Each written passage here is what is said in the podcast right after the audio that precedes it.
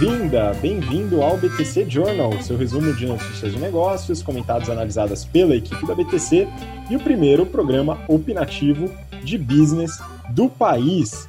Meu nome é Gustavo Habib, eu sou instrutor de Soft Skills e Marketing pela BTC e no episódio de hoje, dia 7 de maio de 2020, falaremos sobre Cielo, que foi uma promessa até do episódio passado, a gente vai falar um pouquinho dos resultados rapidamente. Intel compra Movit. Lucro da CVS Health sobe bastante. Falaremos sobre Airbnb cortando muita gente na sua empresa. WeWork e Victoria's Secret e seus contratos sendo quebrados. GE e a demissão e como ela está lidando com a crise. Dupont, vendas e resultados. Itaú e o provisionamento de perdas e também a Hertz, pertinho da recuperação judicial. E para falar sobre todos esses assuntos, estou acompanhado aqui do Renato Aracaki, instrutor de Finanças Corporativas, Valuation e Estratégia. Fala aí, Renato, como é que estão as coisas? Fala, Gustavo. Fala, pessoal, tudo bem? Bom, queria mandar um abraço aí para todo mundo que está finalizando essa semana e na próxima as nossas disciplinas de Finanças Corporativas e Valuation do General Business Program. O pessoal vem aprendendo bastante. A gente teve uma discussão muito forte sobre dívida. Estamos começando a avançar nas técnicas de valuation, discounted cash flow e os valuations por múltiplos. E é legal porque a gente está né, nessa nesse período de pandemia, muitas empresas estão é, discutindo, né, e fazendo algumas notícias, divulgando algum, alguns fatos relevantes, muito em linha com o que a gente está discutindo sobre alavancagem, etc. Então, está é, tá facilitando aí a, o contexto né, da, da disciplina que a gente vem fazendo. E, obviamente, se você né, tem interesse de fazer o nosso curso General Business Program no segundo semestre, as inscrições estão abertas. Entre no nosso site www.btcompany.com.br barra GBP, turmas de férias e turmas é, no segundo semestre regular, tanto turmas presenciais quanto turmas virtuais ao vivo, ok? Ah, também temos os nossos cursos de, de finanças é, focado em mercado financeiro, General Finance Program. Mesma coisa, entre no nosso site, barra GFP. E também nossos cursos de modelagem, que é o Excel Plus Business Program, também entre no nosso site. Todo o portfólio de cursos aí que vão, e turmas que vão abrir, estão nos nossos sites. Acompanhem também as nossas lives, estamos fazendo lives constantes aí, para falar um pouco sobre temas relevantes dentro do, do, desse período aí de pandemia e, obviamente, na parte de investimentos também. E vamos para cima que tem bastante coisa para a gente falar essa semana. Inclusive, é, Gustavo, eu vi uma reportagem lá na Forbes que saiu essa semana sobre a Insider Store. Eles desenvolveram uma camiseta que é contra coronavírus. Interessante isso, né? Pois é, o pessoal está investindo bastante tecnologia lá, nossos parceiros aí da Insider Store.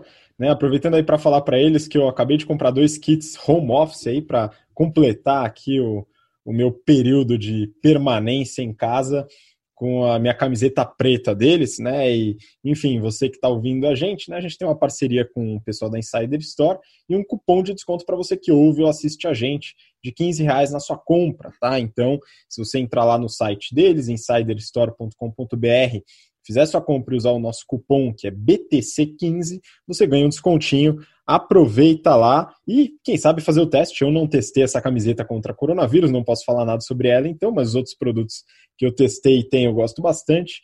Né? Mas essa aí, se você quiser testar, fica à vontade, pode ser uma boa experiência. Né? Aproveitando aí para pedir, você falou das lives, né, Renato? Então, é, para você que ainda não segue nosso Instagram, segue lá, arroba InstaBTCompany, e todas as lives a gente divulga por lá, tá? Então fiquem atentos ao nosso Instagram. Né? A gente está no YouTube também, o canal é BTC, e aí você consegue acompanhar pelo Instagram também.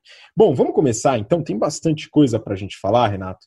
É, mas primeiro aí cobrando aí a sua própria promessa da semana passada da gente falar sobre a Cielo, né, eu peguei uma reportagem do Valor Econômico o título é Empresas reclamam de exigências da Cielo. Queixas envolvem suspensão unilateral da linha de aquisição de recebíveis exigência de apresentação de informações sensíveis dos clientes e pedidos de garantias. É o seguinte, a Cielo lançou um resultado é, bastante complicado no primeiro TRI né, e vem sofrendo bastante. O que, que você pode compartilhar aí com o pessoal aí alguns highlights, né, de forma bem resumida, até porque a gente já falou bastante da Cielo com profundidade em alguns episódios anteriores, né, faz algum tempinho, aí acho que foi no começo do ano, mas do resultado anual da Cielo que você deve ver no histórico. Mas aí, falando desse último, Renato, o que, que você pode atualizar aí o pessoal? Vamos lá. Uh, a gente também vai, a gente vai analisar no detalhe a Cielo, principalmente depois que a gente tiver os resultados da Stone em mãos, até para saber comparativamente com o mercado o que aconteceu. O que a gente pode falar? Semana passada tinha acabado de sair o resultado, a gente não analisou muito no detalhe. Então, o que a gente viu? A receita líquida no trimestre, comparado com o primeiro trimestre de 2019, subiu 2%. E aí a nossa grande crítica em relação ao negócio da, da Cielo é a lerdeza na parte de reestruturação, principalmente na adequação de despesa. Tá? Então, eles entram em guerra de preço, não tem uma definição muito estratégica de como eles vão segurar o crescimento ou segurar a rentabilidade do segmento propriamente dito versus Stone e PagSeguro. Então, a receita subiu 2%, a receita líquida, só que o EBITDA caiu 30%. Ah, então, o que você tem entre receita e EBITDA? Você tem os custos e as despesas operacionais. Então, uma queda de 30% no nível de EBITDA, e isso, consequentemente, também deu um, um grande é, aperto ali na margem líquida que caiu de 19,6% para 5,9%, né? uma queda de lucro líquido absoluto de quase 70%. Então, isso daí é um negócio ruim que a, que a Cielo é, ela vem mostrando aí de resultados. E uma coisa que me deixa mais preocupado ainda, principalmente com a performance operacional do negócio, é o índice que eu gosto de analisar com os nossos alunos do General Business Program, que é o ROIC, Return on Invested Capital. Porque quando você olha assim, a margem EBITDA é 20%. Já foi 30%, né, no primeiro trimestre do ano passado, caiu para 20%. Então, a margem EBITDA ainda é boa, né, em termos de margem, mas assim, a queda foi absurda. Margem líquida de 6% já está uma desgraça, né? Ela foi de quase 20% no primeiro trimestre do ano passado. Mas o ROI, que é de 5,6%. 5,6%, retorno sobre capital investido, é muito baixo. Então, operacionalmente, o negócio vai muito mal. E ele precisa se reestruturar, que foi o que a gente falou semana passada. Então, vamos ver a cena dos próximos capítulos e vamos analisar no detalhe melhor quando saírem os resultados da Stone e da PagSeguro. Uma coisa que é interessante que eles divulgam no resultado dele, dado que eles são né, o maior market share em termos de transações, eles mostram lá que o ICVA, que é aquele índice de varejo ampliado que eles divulgam, é, fevereiro contra março, 21% de queda, tá? só para ver o impacto aí de queda de volume trazido por causa da, da pandemia. Então, esses daqui são os resultados. Vamos, vamos esperar um pouco, vamos ver aí os resultados da Estônia e a gente consegue ter uma visão um pouco melhor aí de como que está a Cielo em relação aos concorrentes, porque ela, né, só em termos de resultado, está muito ruim, precisa se reestruturar rapidamente. Pois é, a gente falou bastante né, do mercado de adquirência, essa competição, mas a Cielo ainda é líder de mercado e pelo menos esses dados precisos sobre transações financeiras a gente consegue ter, né? Quem sabe eles não conseguem monetizar esses dados todos, né? A expectativa que a gente tem. Bom, vamos seguir para a próxima. Próxima notícia, já mudando um pouquinho de assunto, falando de tecnologia. Nessa daqui, peguei da Forbes. É, e o título é o seguinte: Intel compra app de trânsito Movit por 900 milhões de dólares. Renato, é, queria entender um pouquinho esse movimento da Intel. Né? A gente avaliou a Intel aqui também, os resultados da Intel. Intel é uma empresa incrível, né? tem uma, uma gestão, uma operação bem interessante também. Né? É, até que dá dinheiro esse negócio de microprocessadores, mas ela fez a aquisição de uma empresa que aparentemente é, não está dentro do seu portfólio, né? Qual que é a estratégia da Intel na compra desse aplicativo que talvez muitos que estejam ouvindo a gente é, usem ou usavam antes da pandemia, né, para se locomover por aí, né? O que, que você achou dessa estratégia de aquisição? Hein? Isso aí, esse negócio é bem interessante, porque ele tem muito a ver com um workshop que a gente fez lá no iFood de estratégia, quando a gente falou bastante de inovação. A Intel é uma empresa de processadores e ela tem a Intel Ventures, que é o braço de venture capital dela para analisar tecnologias que podem ser tecnologias disruptivas dentro de alguns segmentos. E aí a Intel já era, né, a Intel Venture já tinha feito um aporte lá em 2016, 2017, se eu não me engano, na Movit, que é uma empresa que eu utilizo bastante, principalmente quando eu saía né, do país para ver esse negócio de, de, de transporte, horas, etc. Aqui no Brasil o pessoal vem utilizando bastante também. E, a princípio, esse investimento é porque a Intel tem um projeto no futuro para fazer carros autônomos. Então, para você conseguir fazer tecnologia para carro autônomo, seria muito importante que você pudesse ter né, essa tecnologia aí de rastreamento né, nos movimentos tanto de transporte público quanto de transporte privado. Então, é uma aposta para o futuro. Eles estão investindo forte para conseguir ter a participação na Movit, para ela ser a empresa de tecnologia que vai trazer bastante dados que vai ajudar nesse projeto futuro da Intel para carro autônomo. Então é bem interessante isso, né? O braço de Venture Capital analisando as tecnologias que estão sendo desenvolvidas no mercado fora do core business da Intel para projetos futuros que podem ser colaborativos. A gente explica bastante isso na sua disciplina de marketing, quando a gente fala de inovação, e em estratégia, quando a gente fala sobre como que você lida nesses ambientes competitivos de tecnologia. Então, esse é um caso muito aplicado, muito interessante esse movimento. Vamos ver aí a evolução dessa, desse projeto dentro da Intel junto com a Movit agora. Pois é, Renato, e ainda a gente consegue associar essa estratégia da Intel através da Intel Ventures semelhante à estratégia do Google, né, através da, da sua consolidação da marca Alphabet como a marca mãe e as outras é, nesse desenvolvimento e na estratégia que a gente já falou aqui de diversificação de receita, né, que apesar da Intel ser muito bem administrada, ela tem uma concentração muito forte nos microprocessadores, que são é, produtos de altíssima qualidade, mas ainda assim tem uma concentração e essa divisão dos ventures ela ajuda bastante nessa estratégia, além da parte que você falou que é fundamental de desenvolvimento de tecnologia e inovação. Muito bom.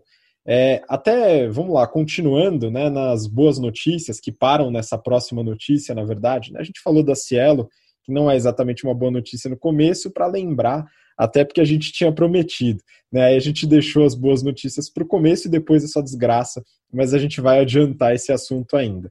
Né, a próxima é, até para fazer um link com o que a gente falou sobre a Raia Drogazil, né, que o resultado saiu, a gente descobriu realmente o quanto que ela é, teve de melhoria no seu resultado devido à pandemia né, e, e a, esse, a, esse, novo movimento de mercado.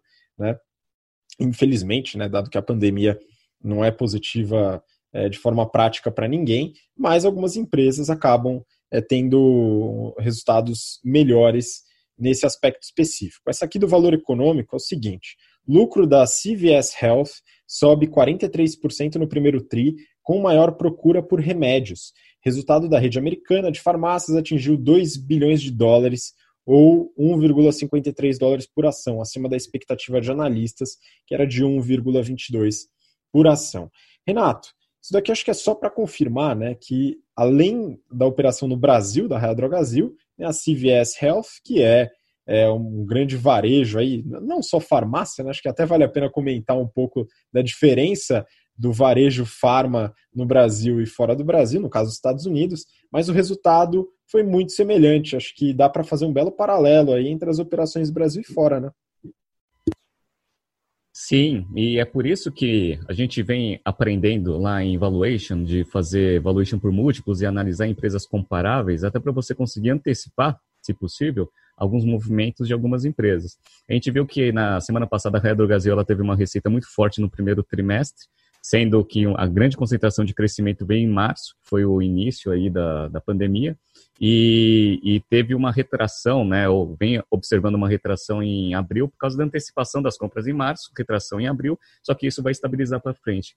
Na CVS aconteceu exatamente a mesma coisa. Ela teve um resultado muito bom em, no primeiro TRI, um resultado muito forte em março, e já está olhando alguma pequena retração em abril, mas as perspectivas de, de crescimento do negócio são muito em, linhas, em linha com o que a Raia do Brasil divulgou. Interessante isso. Então, só em março eles tiveram um semi-store de 17,5. Olha que interessante.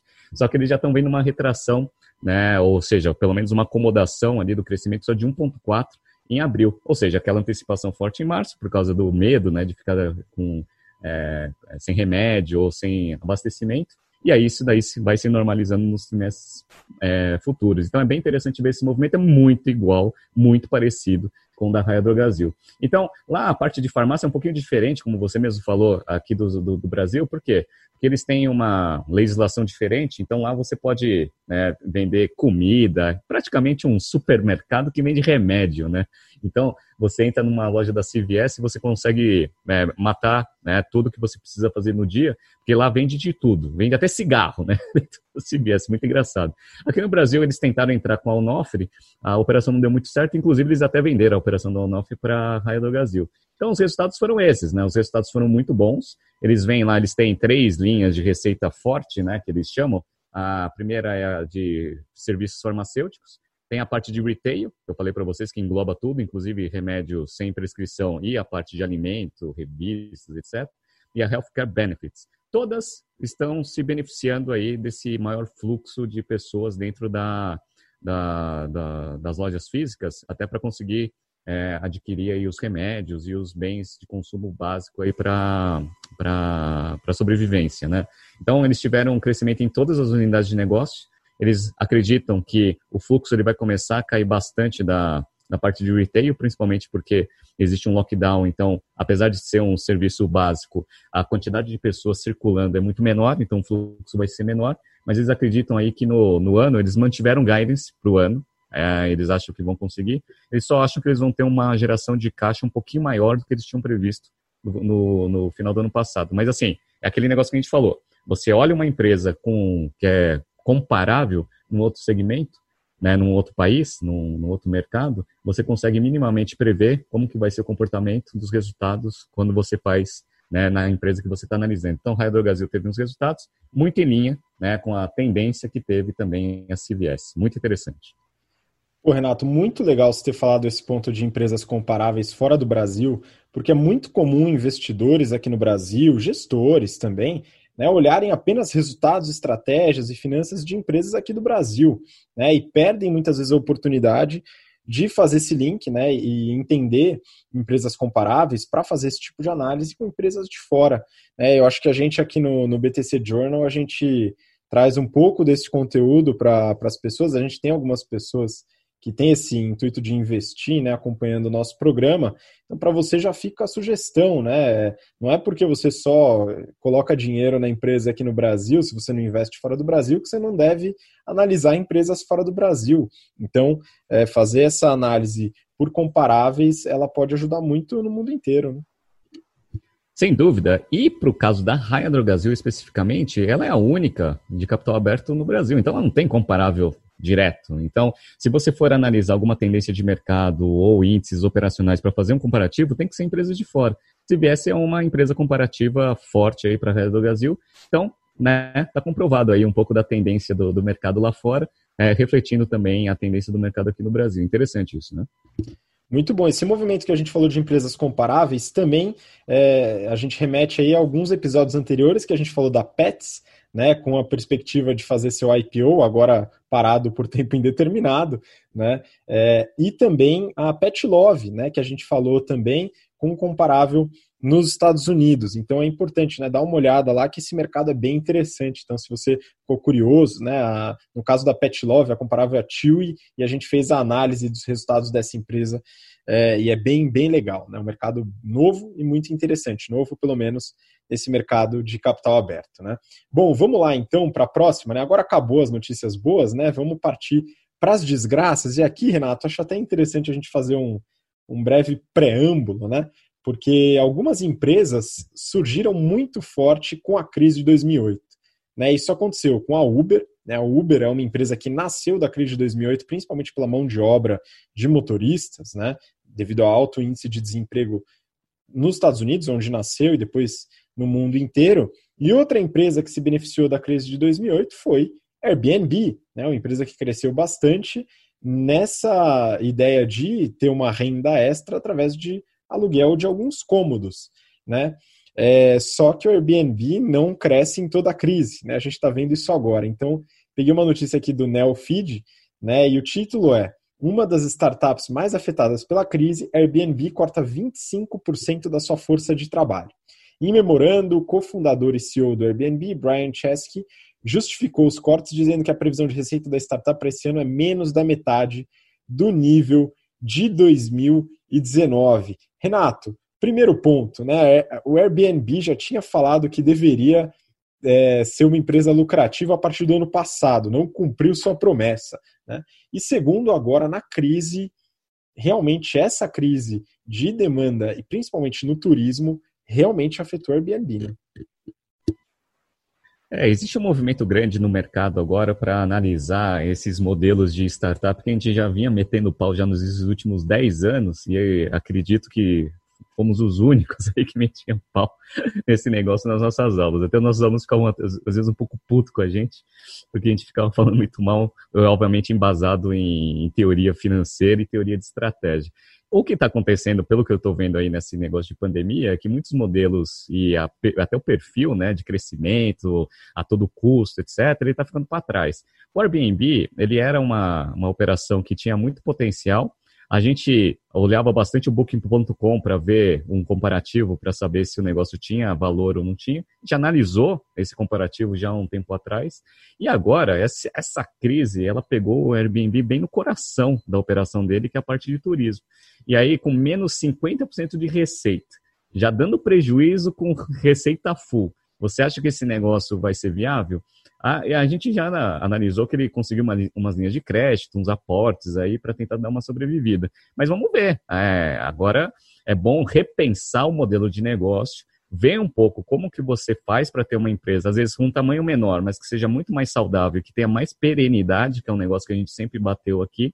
Vamos ver se essa crise ajuda o Airbnb a pelo menos dar um direcionamento um pouco mais sustentável para o negócio no longo prazo. Então ele surgiu de uma crise, vamos ver se ele aproveita essa crise agora para ver se né, coloca a empresa nos trilhos aí para para aquele modelo de perenidade que a gente gosta e que a gente valoriza aqui no BTC Journal, não aquelas expectativas malucas de crescimento de empresas que queimam muito caixa. Vamos ver.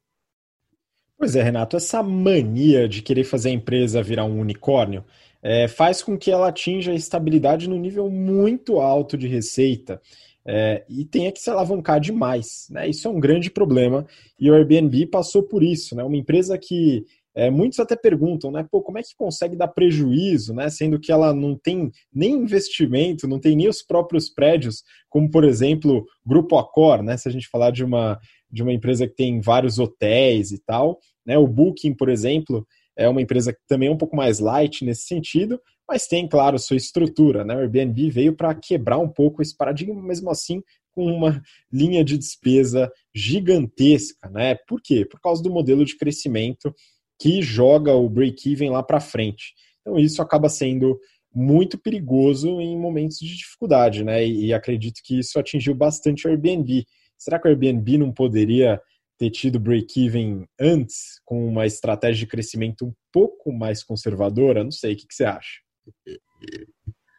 Pois é, e a gente até teve também uma discussão sobre Airbnb lá nos nossos workshops de estratégia, onde a gente tentou também falar um pouco sobre o modelo de negócio do Booking e também comparar um pouco com o modelo da Oi, que o Airbnb também tem participação. É assim, é, na hora que você está nessa estratégia de crescimento, você precisa ver o tamanho que você quer chegar e se nesse tamanho que você chega, você é uma empresa rentável ou não. Tem que usar os financials, não tem jeito. A teoria financeira, infelizmente, ela funciona, né? principalmente nesses momentos aí onde o pessoal coloca o pé no chão. Então, assim, daria para fazer esse modelo lá atrás ser um pouco mais sustentável? Com um modelo de asset light, que era a grande vantagem competitiva desses business de plataforma, com certeza. É, o que você falou é verdade. O crescimento acelerado ele traz uma queima de caixa absurda e eventualmente você não vai pensando em como esse negócio vai ser sustentável no longo prazo. A pessoa só foca no crescimento porque é o crescimento que a, a princípio os investidores querem ver. Então assim, dava para ter feito o break-even lá atrás, certamente. A gente acredita que esses modelos eles podem ser rentáveis. O que a gente não acredita é, são nessas estratégias de crescimento acelerado sem fundamento algum sem estratégia de rentabilização no futuro. Creio que o Airbnb agora esteja repensando essa estratégia de crescimento a todo custo. Vamos ver.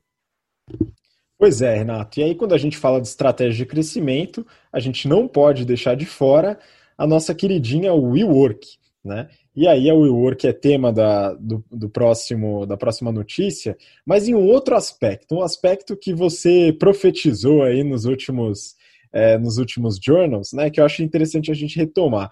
Então a gente falou, você lembra qual foi a primeira empresa que, que quebrou contrato aí por causa da pandemia? Foi só SoftBank, né? Aproveitou lá a crise para corrigir uma cagada que tinha feito em outubro. Pois é, é exatamente disso que se trata a notícia. Né, aqui da Forbes também, Adam Newman, cofundador do WeWork, processa a SoftBank por abandonar a compra de 3 bilhões de dólares. Né? Qual que é o contexto? A gente já falou bastante da WeWork aqui, desde 2008, de 2018 a gente fala que a WeWork vai quebrar, né, por ser mal gerida, o que se mostrou bastante verdadeiro, né, não por achismo, mas pelos próprios resultados que ela divulgava, não sei por quê, porque não era obrigada, né, talvez pudesse se ausentar um pouco, mas divulgava, tudo bem. É, e o SoftBank, né, o grande investidor do WeWork, através do seu Vision Fund, né, é, começou a injetar bastante dinheiro. A empresa ia fazer o seu IPO, não conseguiu, depois do roadshow desastroso que eles fizeram, não conseguiram fazer o IPO. E aí o SoftBank ficou com essa batata quente na mão. E agora, pela minha impressão, Renato, tá rolando uma brincadeira da batata quente mesmo, tá um passando para o outro. Então, a notícia fala da desistência do SoftBank nesse aporte de 3 bi, que estava definido antes da crise do corona, e agora SoftBank não quer mais. E o fundador, o Adam Newman, que é aquele CEO, é, vamos dizer assim, é, não regular, não tão é, é, dentro da casinha, né, vamos dizer, perdi a palavra aqui, mas é uma pessoa bem esquisita. É, ele está processando o SoftBank agora, afinal, são quase um bilhão de dólares que ele está perdendo nessa brincadeira, né? E aí, Renato, com quem vai ficar essa batata quente? Pois é. Uh, quando a gente analisou o, o, a batata quente que o, que o SoftBank tinha com o caso do WeWork, depois que eles foram tentar testar o 47 bi, que era o valuation esperado, que eles tinham lá na, nas técnicas de valuation, não sei de onde eles tiraram esse negócio, do, do WeWork para fazer a abertura de capital, eles viram que os investidores não, não compraram a história, não acharam que 47 bi era um valor razoável, testaram 13 bi, Tá? E também não passou, ou seja, 47 e 13 não passou 13, ou seja, o valor de mercado do negócio não tinha é, essa magnitude que o SoftBank queria. E lá na época que foi cancelado o IPO, eu até tinha feito uma aposta com os alunos, que eu tinha certeza que esse negócio não ia sair, eu até falei pro, pro pessoal, assim, agora tem que ver o que o SoftBank vai fazer. Ou ele reconhece a perda e vai ter um prejuízo gigantesco no fundo, ou ele dobra a aposta para tentar arrumar esse negócio. Eu prefiro, né? Você sabe o tamanho do prejuízo, reconhece logo o prejuízo e não, não fica é, postergando aí a, a cagada. Aí eles não, eles dobraram a aposta, foram lá e fizeram um acordo lá para comprar, pagar 3 bi pro WeWork, ainda um plano de salvamento, é, e esses 3 bi estavam a 1 bi aí quase de compra das ações do, do Nilma. O que, que aconteceu? Veio lá, coronavírus, e aí é o momento perfeito para você fazer o quê? Primeiro, né, quebrar contrato, ver se você colocou algumas cláusulas boas lá, para você não precisar fazer isso. Então, o SoftBank já está reconhecendo todas as perdas, está aproveitando que esse ano é um ano perdido, tá? então ah, já vamos reconhecer logo a perda, então já não vamos mais comprar o WeWork mesmo, cancela esse negócio, já vamos também reconhecer as perdas, que já reconheceram também, vão reconhecer mais ainda para isso para frente. Já avisaram que 13 das empresas deles vão quebrar, né? No curto prazo, a gente só não sabe o time, né? Deve ser muito mais do que isso. Então eles já estão assim naquele modo de, ah, vamos, vamos reconhecer tudo que der para reconhecer de perda esse ano, e aí ano que vem a gente vê como que vai ser a vida. E o Newman, ele, né, infelizmente, ele não, não vai perder uma bolada, aí, quase um bilhão de dólares com essa quebra de acordo. Ele está entrando na justiça contra é, esse cancelamento. Eu, se fosse ele, também faria a mesma coisa. Tem muita gente que me pergunta, fala o seguinte, ah, e aí, o cara já é um puta de um picareta lá pelo que vocês analisaram no WeWork. É, ele tem razão de entrar no, no processo? A gente tem que entender é que alinhamento de interesses ele é feito pela, pelo controlador junto com o executivo. Então, assim, eu falo que o SoftBank tem muita culpa nisso, né? Então, ele deve ter entregado o que tinha se proposto a entregar com um acordo lá com o SoftBank e, cara, criou uma empresa que não é sustentável no longo prazo, como a gente já analisou, e agora ele quer receber o que tinha sido acordado. Então, assim, tem culpa dos dois lados, né? O Newman de ser um cara muito esquisito, como você falou, fora da caixa, e o SoftBank por ter acreditado num cara com esse perfil, criando uma empresa que não é sustentável. Então, assim, né? aconteceu, eu falei que ia acontecer mais, a gente já contou o caso da Embraer com a Boeing também, também foi uma quebra de acordo, e daqui a pouco a gente vai falar de mais um, porque a gente descobriu mais alguns aí que estão acontecendo é, também nesse contexto aí de é, voltar para trás em operações recentes. Pois é, esse caso da WeWork, né, ele é histórico até por causa de toda essa, essa gestão né, que, que foi feita durante o período em que o Newman foi CEO, né, e o investimento, os aportes gigantescos que o SoftBank realizou, né, completamente fora da caixinha, algo que nenhuma teoria financeira consegue sustentar. né, todo da Modaran fez live falando que era um absurdo o valuation que era colocado, e era. No sábado da Modaran para falar, né, a gente pode fazer, a gente faz em aula o valuation para entender que ele estava algumas vezes maior do que deveria. Né? É, de qualquer forma, agora está indo para um valuation zero em breve, né? vamos acompanhar como isso vai acontecer.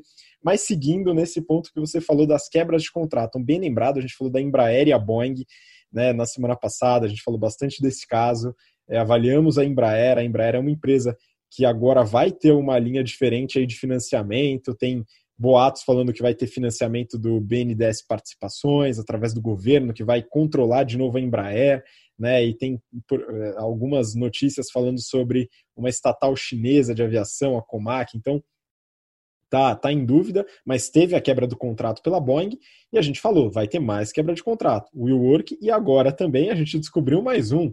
Né? Então, essa notícia aqui é do Estadão, né, do E-Investidor, e o título é Victoria's Secret e o contrato que previu a pandemia de coronavírus. Né? El Brands foi à justiça para garantir venda da marca de lingeries ao fundo Sycamore.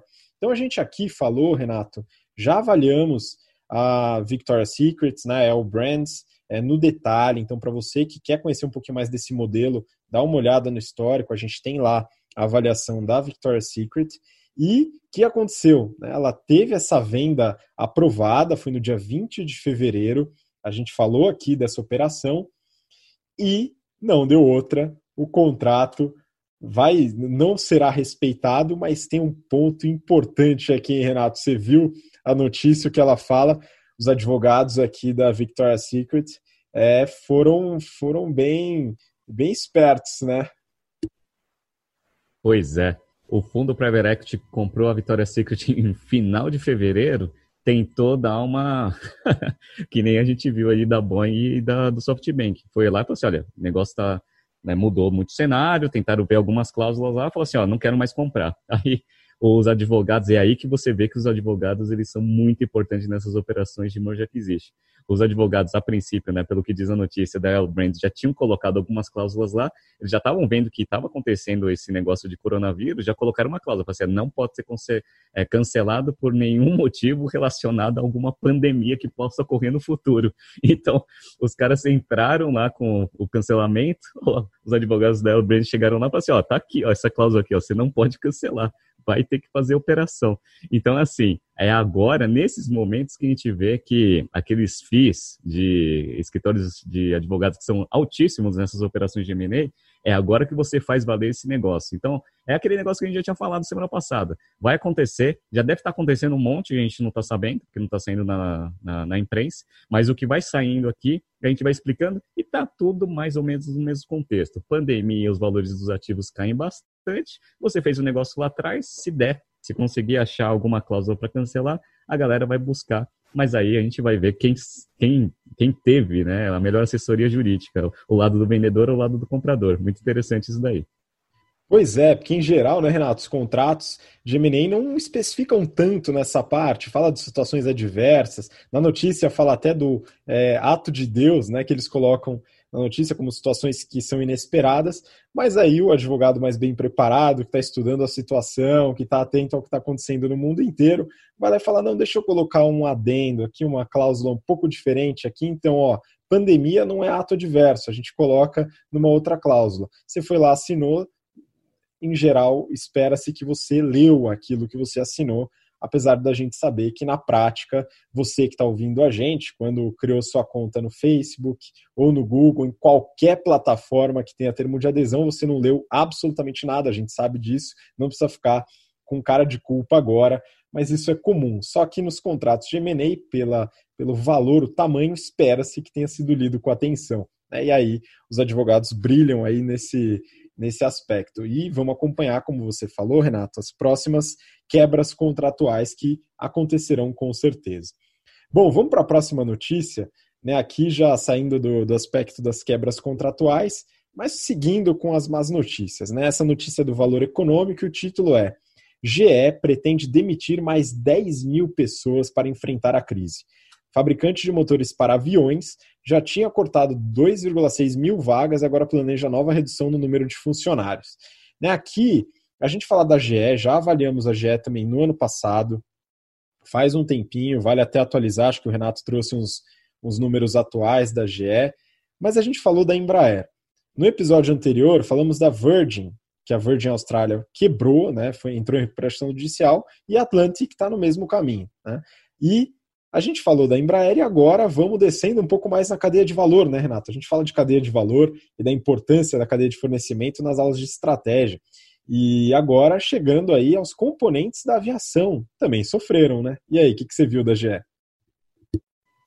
Pois é, daí, essa notícia é interessante até para a gente mostrar o que a gente falou logo no comecinho da pandemia, que é o quê? Você quebra o consumo e aí quem está na frente do consumo sofre, sofre primeiro mas se estendendo esse prazo, toda a cadeia para trás vai sofrendo. Então, a gente fez na sequência. Primeiro, empresa de aviação. Já, a gente já viu que está uma desgraça. Depois, Boeing e Airbus, também é uma desgraça total. Agora, quem fornece para eles também está numa desgraça total. É o caso da GE. A GE, ela, a gente já analisou também no detalhe, ela está passando por uma reestruturação forte na parte industrial, tá com um problema aí que não está conseguindo gerar caixa, então está vendendo várias unidades de negócio para conseguir se reestruturar. E aí, para né, é, ainda adocicar todo esse cenário horroroso que a GE está passando, a maior unidade de negócio que eles têm é a parte de aviação, que vende produtos para Airbus e para Boeing. Então, assim, só para a gente relembrar, ele tem quatro unidades de negócio, tem aviação, healthcare, power e energias renováveis. O que, que, eles analisaram no resultado do primeiro TRI? A parte de aviação despencou, receita caiu 11%, tem muito custo fixo o lucro caiu 40% no primeiro trimestre, uma desgraça. Healthcare, aqueles equipamentos de hospital, esse foi bem. Ah, então teve um crescimento de 2% de receita com um aumento de lucro de 10%. Isso daí foi bom. Tá? É, a parte de energia também caiu a receita em 12%, até porque o consumo está caindo, então também a parte de energia também cai. E a parte de energias renováveis subiu. Só que a parte de energias renováveis, que foi a que mais subiu, é a que menos representa ah, em termos de receita do total da, da companhia. O que mais pesa é a parte de aviação.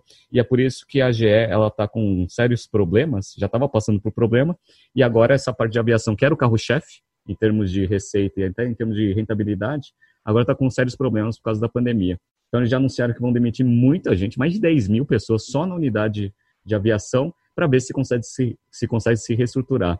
Fizeram uma pergunta lá pro presidente da GES, ele tinha alguma perspectiva boa para 2020, que essa área de aviação dê alguma virada.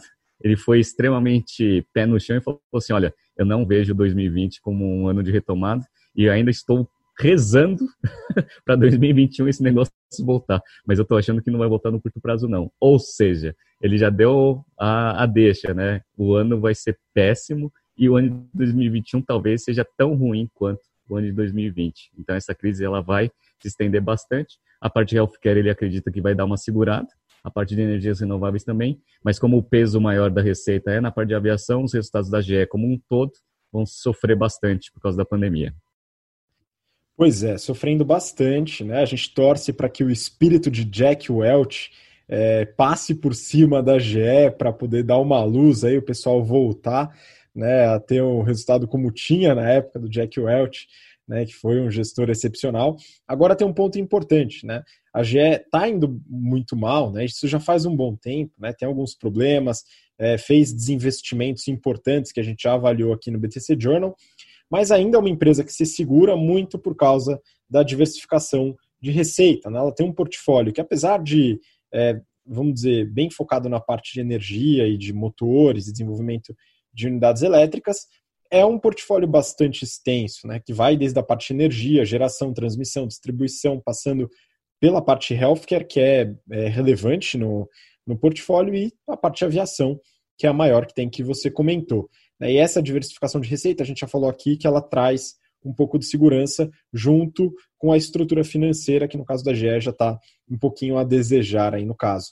Mas a parte de, de, de portfólio, ela tem muito a ver com a próxima notícia, que a gente trouxe aqui, que é do valor econômico. Com queda nas vendas, Dupont tem prejuízo líquido de 616 milhões de dólares. A pandemia da Covid-19 levou a um aumento da procura por equipamento de produção individual, mas prejudicou o restante da cadeia de produção. Então, essa estratégia de diversificação de receita também afetou a Dupont, mas ela é uma empresa que está se segurando por causa disso, né, Renato? Como é que você viu os resultados da Dupont aí e essa diversificação? Vamos lá. A Dupont é legal porque ela é uma empresa bem diversificada. Ela teve uma queda de receita aí de uns 4%, foi 5 bi 400 contra 5 bi, é, 5 bi 200 contra 5 bi 400. Então a queda até não foi tão grande e muito segurado também pela diversificação que a gente está falando. Então eles têm quatro grandes unidades de negócio, a parte de eletrônicos e imagem, a parte de nutrition, bioscience, transportation e industrial e safety construction. O que, eles viram? Eles viram que no primeiro trimestre houve um crescimento em eletrônicos e imagem, mais 8% de receita, só que a queda do EBITDA foi alta, foi 12% de queda. Nutrition teve também um crescimento de 3% em relação ao primeiro trimestre de 19, com uma margem EBITDA maior, tá? então houve um crescimento de EBITDA de 10%.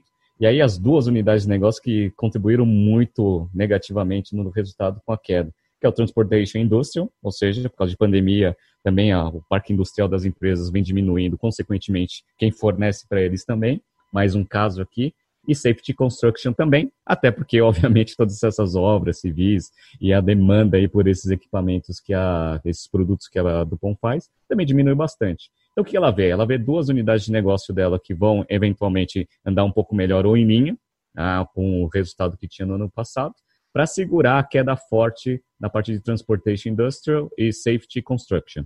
Então, é basicamente isso. E aí, que eles fizeram também? já meteram né, uma linha de crédito aberta aí para segurar essa pandemia, como todas as empresas. Pegaram um bi de dólares de revolver debt já né, no caixa da empresa. Já pegaram também alguns commercial papers também que eles emitiram aí com mais um bi 300. Então estão com caixa aí de 4 bi. O que, que eles falaram? Falaram assim, ó, caixa tá forte. A gente sabe que tem duas unidades de negócio que vão sofrer muito na pandemia, duas vão tentar segurar um pouco o resultado, mas no geral, né, se der alguma catástrofe, 4 bi a gente tem no caixa. Então, em termos de liquidez, a gente não está tão mal assim. Então, é bom a, a, a, Dupont, em termos de diversificação, que foi o que você falou. Você é diversificado, umas unidades vão bem, bem outras vão mal. No, no geral, você tenta se segurar, a queda de 4% só no primeiro trimestre não foi tão ruim assim. Eles esperam que essa queda vai aumentar e vai se acentuar no segundo trimestre, mas eles não deram nenhum guidance, isso é importante. Só que uma, uma coisa importante que eu vi nos resultados, que é uma das coisas que eu acho que faz muito sentido, é o seguinte: eles fizeram uma aceleração de amortização de algumas aquisições que eles fizeram. Então, aumentou bastante a despesa operacional ali, né, a amortização, que contribuiu com esse prejuízo aí, com essa queda forte aí do, da rentabilidade do negócio. Mas é um ajuste contábil, ele só acelerou a amortização. Aí tem muita gente que me pergunta, mas por que ele faz isso? Né? É aquele negócio, se eu fosse gestor de empresa de capital aberto, 2020 é um ano perdido. E qualquer coisa que acontecer, você vai colocar na conta do Covid. Então, o que, que o pessoal está fazendo? Está baixando tudo que dá para baixar de despesa que eles seguravam lá no balanço. Já estão baixando tudo. Tudo que dá para acelerar a depreciação e amortização vão fazer para deixar o resultado horroroso mesmo, para deixar o balanço limpo. Para quê? Para os outros anos. Então, 2021, se tiver uma retomada, ele já amortizou todo esse negócio, já não precisa mais amortizar no ano que vem. Aí o resultado tende a ser melhor. Então, assim, a galera está fazendo isso a rodo. Muita gente está fazendo ajustes contábeis, né, aproveitando esse ano e vão fazer nos próximos trimestres também. Vão fazer um monte de ajuste contábil, vão despesar tudo que dá para despesar para fazer um resultado ruim, mas está justificado. Covid-19. Né, 2021 vai ser vida nova, uma base bem baixa de 2020, você vai mostrar um puta de um crescimento em 2021. Então isso daí vai acontecer a rodo, galera, a rodo. Pois é, Renato, nada como usar uma justificativa para trazer toda essa amortização para frente e torcer para que 2021 seja um bom resultado e realmente esse delta vai explodir, né? Esse é um ponto importante. Algumas empresas estão fazendo isso, né? A gente falou aqui da Dupont e aqui no Brasil tem uma das nossas principais empresas que parece que está seguindo esse caminho. Né? A gente fala aqui do Itaú. Eu peguei a notícia do Brasil Journal e o título é Itaú começa a construir o seu Fort Knox, provisiona 4,5 bi de reais e vem mais por aí. Renato, a notícia está mais ou menos nessa linha que você acabou de colocar. Né? O Itaú, né, o principal banco privado em atuação aqui no Brasil, já percebeu que com a crise muitos dos seus clientes vão dar o calote, vão deixar de pagar e esse provisionamento ele vai ter que entrar no balanço de alguma forma. Não necessariamente todos vão deixar de pagar, mas o provisionamento ele pode acontecer, né? E aí é importante que a notícia é, traz alguns aspectos é, de segmentação de cliente, né? A expectativa do Itaú em relação a clientes pessoa física e clientes pessoa jurídica. Né? E tem um ponto importante, né? No que se fala de pessoa física, muitos dos empréstimos concedidos eles são segurados, né? Tem garantia. Então, por exemplo, é, financiamento imobiliário, onde a garantia é o imóvel, financiamento é, de veículos, onde a garantia é o veículo. Esse o provisionamento tende a ser menor. Agora, com empresas, principalmente PMEs, né, pequenas e médias empresas, aí o provisionamento é enorme, né? E até na parte de mercado de capitais. Como é que você vê isso aí, Renato? Itaú está fazendo essa limpeza também? Pois é. Então, ó, o sistema bancário no Brasil ele vai sofrer um pouco, óbvio, né? Porque muita gente vai deixar de pagar até por falta de capacidade financeira. E aí que eu estou vendo? Estou vendo que todos os bancos eles estão dando mais prazo do pagamento daquelas dívidas que iam vencer. Por quê? Porque se elas vencem e o, e o cliente não paga, aí você já tem que reconhecer a perda mesmo. Agora, quando você dá mais prazo, aí você ainda consegue segurar esse negócio no seu balanço e você não precisa reconhecer a perda. Só que o Itaú, ele é muito inteligente e eu acho que faz sentido o que o Itaú está fazendo. Ele fala assim, olha, por mais que a gente esteja dando mais prazo até para não ter o impacto né, no resultado já direto, cara, isso vai acontecer e vamos fazer o seguinte: 2020 já é um ano perdido, todo mundo já sabe que o coronavírus vai impactar, então vamos fazer aquela provisão gostosa, já para dar aquela, aquela é, reduzida no lucro, para ficar esperando o pior acontecer. E se o pior acontecer, já está provisionado. E se não acontecer o pior? Se a gente conseguir com esses, essas estratégias operacionais, dar mais prazo, os clientes conseguem se recuperar. Aí a gente reverte as provisões e aí no ano de 2021, 2022, a gente vai ter um resultado excelente. Então, assim, o Itaú ele fez uma provisão bem alta, tá? que reduziu bastante o lucro. O ROE, que é um índice que o pessoal gosta de medir aí de, de banco, que gira em torno de uns 20, foi para 12,8%, quase 13%. Né? Então, mostra a magnitude aí da perda que eles estão provisionando, que a galera ele acha que não vai pagar e, e, eu acho que vai acontecer. Não sei se é nessa magnitude ou não, mas eles já foram o banco mais conservador de todos. Então, o Bradesco ele fez uma provisão também, divulgou também semana passada os resultados, fez uma provisão né, de perda, que eu achei que foi tímida. Tá? O Santander, a princípio, nem fez né, essa, esse aumento aí de provisão, fez a provisão normal como já tinha sido feito. O Itaú foi lá e deu uma forçada. E já avisou, falou assim, ó, se as condições do segundo trimestre continuarem do jeito que está, a gente vai provisionar ainda mais. Por quê? Porque eles sabem que os investidores todos em 2020 já sabem, falam assim, cara, vai, vai, vai ser, né? Se vier um prejuízo, está tá justificado. O que a gente não pode é ter baixa na rentabilidade sem justificativa. Covid-19 vai ser justificativa para tudo. Então aproveita esse ano e dá o prejuízo mais gostoso que conseguir dar para limpar o balanço para 2021. Obviamente, o Itaú não vai ter prejuízo porque é uma empresa muito sólida, mas várias empresas vão começar a fazer isso. Pois é, mas é o que você falou, né? A gente já falou do pão agora do Itaú, da importância de você trabalhar a expectativa também dos investidores. Né? Isso daí é um ponto importante, né? A gente não sabe como o mercado de capitais vai se comportar com toda essa todo esse provisionamento, né, não só do Itaú, mas das outras empresas, a queda nos resultados, mas uh, o Covid virou a justificativa oficial, por mais que nem sempre seja a justificativa em todos os casos. Né? No episódio passado, a gente falou da, da Embraer, né, e também eu dei uma olhada no resultado da Boeing, que eu participei de uma live aí no, no canal é, chamado IUB, né? Até o pessoal no, no YouTube quiser conhecer lá, o pessoal é bacana. Né? A gente falou da Boeing também. E no, no resultado do primeiro TRI, eles segmentam o que, que é causa Covid e o que, que não é, né? E 80% do, da queda de resultado não foi causa Covid, foi causa 737 MAX, né? Que foi um grande problema para eles no ano passado e o problema continua, continua se alastrando. Mas para quem não faz essa diferenciação, o Covid continua sendo a desculpa perfeita até para má gestão, tá? Mas é importante que a gente saiba separar essas duas coisas. Bom, para finalizar, então, Renato, pegamos mais um, mais uma desgraça aí, né, do, de resultado e uma empresa que está em vias de entrar em recuperação judicial, que é a Hertz, a locadora de veículos americana. A notícia também é do Brasil Journal e o título é Hertz à beira da recuperação judicial, ação desaba. A notícia fala é, de, uma, de um, uma contratação de uma consultoria financeira que costuma ajudar nos processos de recuperação judicial, que é a FTI Consulting. Né? Eles contrataram essa consultoria e todo esse movimento fez com que a, a imprensa divulgasse essa possibilidade da recuperação judicial. Né? E aí tem também na notícia a, o fato de que a Hertz deixou de pagar uma de suas obrigações com a Barclays, né? E o período de carência terminava no dia da reportagem, que foi no dia 4 de maio. E aí a empresa está endividada, não consegue arcar com, suas, com as suas obrigações e deve entrar sim em recuperação judicial. Renato, você já usou o serviço da Hertz quando você foi para fora do Brasil? Já usei sim e usava bastante, só que eu não usava a marca Hertz, que é cara. Eu gostava daquela marca popular, que eles têm que chamar dólar. Pega aqueles carros bem fuleira. Apesar que carro fuleiro lá no, nos Estados Unidos é carro bom, né? O pessoal fala assim: ah, você quer um Malibu, essa porcaria de carro Malibu? Eu falei, nossa, eu acho o Malibu um puta carro bom, né? Mas beleza. Então, assim, é, é interessante essa notícia que você vai analisar. Você analisou bem a fundo né, os resultados da Hertz a Hertz ela, ela não entrou em recuperação judicial, ela conseguiu um acordo, né, saiu hoje a, a notícia, mas assim, é muito em linha com o que a gente viu na, e está vendo nas aulas de Finanças Corporativas e Valuation.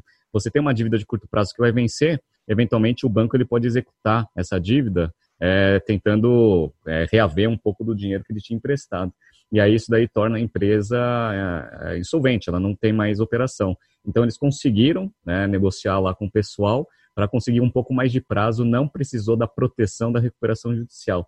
No entanto, você viu que esse negócio ele só deu um respiro, porque a empresa ela tá mal pra caramba. Como todas as empresas, a Hertz ela também estava passando por reestruturação antes de ter a pandemia. Então ela já não estava tão bem assim e veio agora a cereja do bolo, pandemia que meteu um, calor aí nos resultados. Você pode falar um pouco aí de como que é a Hertz e como que estão os resultados dela? Sim, Renato, mas é exatamente isso que você falou, né? Teve esse acordo que é um respiro, é um tempo para Hertz, mas eu tenho convicção de que isso realmente é temporário, tá? Porque a situação ela não é nem um pouco fácil. Eu peguei os resultados de 2019 do ano, porque não saiu ainda do primeiro tri, então nem tem ainda o impacto do Covid, tá? E já está uma situação desastrosa para a empresa. A Hertz ela é uma empresa bastante conhecida, líder nesse mercado de locação de veículos, e muita gente no Brasil, né, Renato, conhece ela pela Localiza, porque a Localiza ela adquiriu as operações da Hertz no Brasil. Então, quando a gente fala da Hertz, eu estou falando da Hertz Mundo, tá? Não da Localiza. A Localiza a gente já falou aqui no BTC Journal, empresa que tem uma operação que está indo muito bem, né? assim como a Movida, que a gente também avaliou aqui. A Hertz é a empresa americana, né? que está presente no mundo inteiro ela tinha a marca presente no Brasil pela operação dela, vendeu para a Localiza, isso em 2017. Nessa operação foi feita por 360 milhões de reais e uma frota de quase 5 mil veículos. Né? Você falou da marca dólar, né? uma outra marca que é do grupo Hertz, que é muito popular nos Estados Unidos e Canadá e é, é segmentação é, popular. Né? Então, é realmente pagar mais barato é, com veículos de menor tamanho tal, e não tão gourmet. Já a parte gourmet tem uma terceira marca, né, a Thrifty, que é a marca premium, né, e trabalha aí alguns veículos de luxo dentro do portfólio. Né, mas basicamente atua com locação de veículos. Né. E aí tem, em relação aos números, né, interessante a gente dar uma olhada nos números 2019. Vamos lá, receita líquida em 2019 foi de 9,8 bi de dólares. Né? Isso foi um aumento de pouco menos de 3% em relação a 2018. E é importante a gente notar aqui o modelo de negócio. Né? Então, tanto a Movida, Localiza e a Hertz, no caso, tem modelo de franquia, mas no caso da Hertz é muito pouco representativo na receita. 2% eles colocam lá no, no resultado, nos financials divulgados pela SEC, né? É, eles não, não, discriminam, mas falam que 2% da receita é de royalties de franquia. Né? A base da operação é própria, e quando fala de operação própria de locadora de veículos, imagina-se um alto investimento, principalmente na aquisição dos veículos. Tá? Legal. Aí tem alguns dados de receita, Renato, que eu achei interessante, acho que vale a pena compartilhar. Eles separam entre operações que são em aeroporto e fora de aeroporto. Né? A receita nos Estados Unidos proveniente de aeroporto, das lojas de aeroporto, corresponde a 66% da receita total nos Estados Unidos, que é pouco mais de 6,5 bi, é bem representativa na receita total. o, o, essa distribuição é muito parecida no resto do mundo, mas eu peguei aqui para facilitar só Estados Unidos. Mas olha só que interessante, mesmo sendo 66% da receita dentro de aeroporto, tem mais loja fora de aeroporto. Né? Então, em aeroporto nos Estados Unidos são 1.600 lojas e fora de aeroporto são 2.600. Então, a receita está forte em menos lojas, só que localizadas nos aeroportos, né? E aí tem todo aquele negócio de você pegar numa loja, deixar no aeroporto tal, e aí isso muda um pouco a contabilidade. E aí tem uma outra segmentação interessante, que é quem aluga fazendo turismo e quem aluga via trabalho. Né? E 62% é turismo, motivo de turismo, isso também é Estados Unidos. Legal, então desses 9,8 bi de receita, tem os custos, eu separei um custo aqui que é altíssimo, que é depreciação. 2,5 bi, pouquinho mais, de depreciação, mostrando essa estrutura de endividamento, que é o que trouxe essa possibilidade de recuperação judicial, que foi salva aí pelo gongo, mas não sei se dura muito tempo. O EBIT da empresa foi de 13 milhões, né? quase 0% aí da receita líquida. Né? Então, para uma receita de quase 10 bi, 13 milhões de EBIT. O lucro líquido foi negativo, prejuízo de 50 milhões, contra um prejuízo de 227 no ano anterior. Então, uma empresa que dá prejuízo, mesmo não dando, não dando lucro, Renato, é uma empresa que faz caixa. Né? Então, se a gente falar de geração de caixa operacional, ela gerou cerca de 2,9 bi de caixa contra 2,5 no ano anterior. Né? Então, pô, legal, geração de caixa é boa, qual que é o problema, né, Renato? O problema aqui é o endividamento. Você chegou a ver a dívida bruta da Hertz no mundo no final de 2019? Cara, eu vi, é monstruoso. O negócio é 17 bilhões de dólares. é muito grande. A dívida é extremamente alta. De caixa, eles têm pouco mais de 800 milhões, então dá uma dívida líquida de pouco mais de 16 bi e o EBITDA ajustado deles foi de 650 milhões, tá? Esse daqui é EBITDA ajustado. Isso dá, se a gente fizer dívida líquida sobre EBITDA, dá 25 vezes. 25 vezes, é um absurdo né, essa conta. E aí, para não assustar tanto os investidores, Renato, eles fazem uma pequena adaptação da alavancagem, né, porque boa parte dessa dívida está atrelada aos veículos. Como as dívidas atreladas aos veículos têm a garantia do veículo, então eles colocam como se não fosse problema. Então, eles divulgam o que eles chamam de Net Corporate Leverage, tá? que é a dívida líquida sobre EBITDA, só que a dívida que leva em consideração dívidas não relacionadas aos veículos. Essa alavancagem é de 4,5, já é altíssima. Era de 7,7. Ah, diminuiu, está 4,5. Diminuiu, só que isso sem efeito corona e com uma dívida líquida sobre EBITDA gigantesca. Então, o que preocupa aqui é a diferença entre o que eles geram de caixa e o EBITDA e o que eles têm de dívida. É uma alavancagem muito desproporcional à operação. Tá? Então, aqui está o grande problema. E aí, por que, que eu acho que essa recuperação judicial vai sair mesmo com esse respiro? Por causa do Covid. Então, essa operação ela foi absolutamente impactada pelo coronavírus. A gente não tem o resultado do primeiro TRI ainda, mas o primeiro e o segundo TRI vão ser muito ruins para Hertz. Zerar a receita praticamente, né? Então o negócio vai ficar muito ruim. E a Hertz, ela tá, é, além da dívida muito alta, né, ela tem um perfil de dívida muito ruim. São altos volumes, né, altos montantes da dívida que vencem 2022, 2024, 2021. Então, é um perfil de dívida de curto prazo que precisa ser renegociado ou precisa ter caixa de algum jeito. Né? Esse caixa não virá, pelo menos esse ano, da operação. Né? E aí isso se refletiu na ação, obviamente, né, Renato? Então a ação da Hertz, ela antes da crise do corona estava batendo 20 dólares. Hoje está 3. 3 dólares a ação. De ontem para hoje caiu 16%. Né? Então 3 dólares, market cap 428 é, milhões de dólares, caiu vertiginosamente e essa pulverização não sei se tende a retornar muito rápido. Então a situação é bem ruim, mas é importante para você que está ouvindo, né, que a Hertz não tem nada a ver com a Localiza Hertz. A Localiza Hertz fez o seu rebranding, mudando aí o nome de Localiza para Localiza Hertz depois da compra, e agora, com a situação da Hertz, talvez valha a pena fazer um re rebranding, voltando o nome para só Localiza. Né? Interessante isso. Até um, uma, coisa, uma coisa legal assim de falar. Na, no ano passado, a gente decidiu colocar um case da Movida né, no, nosso, no nosso curso do General Business Program. Então, é para entender um pouco como que funciona essa parte de aluguel de carro, etc., dentro do, de uma didática que a gente tinha desenhado na aula de matemática financeira.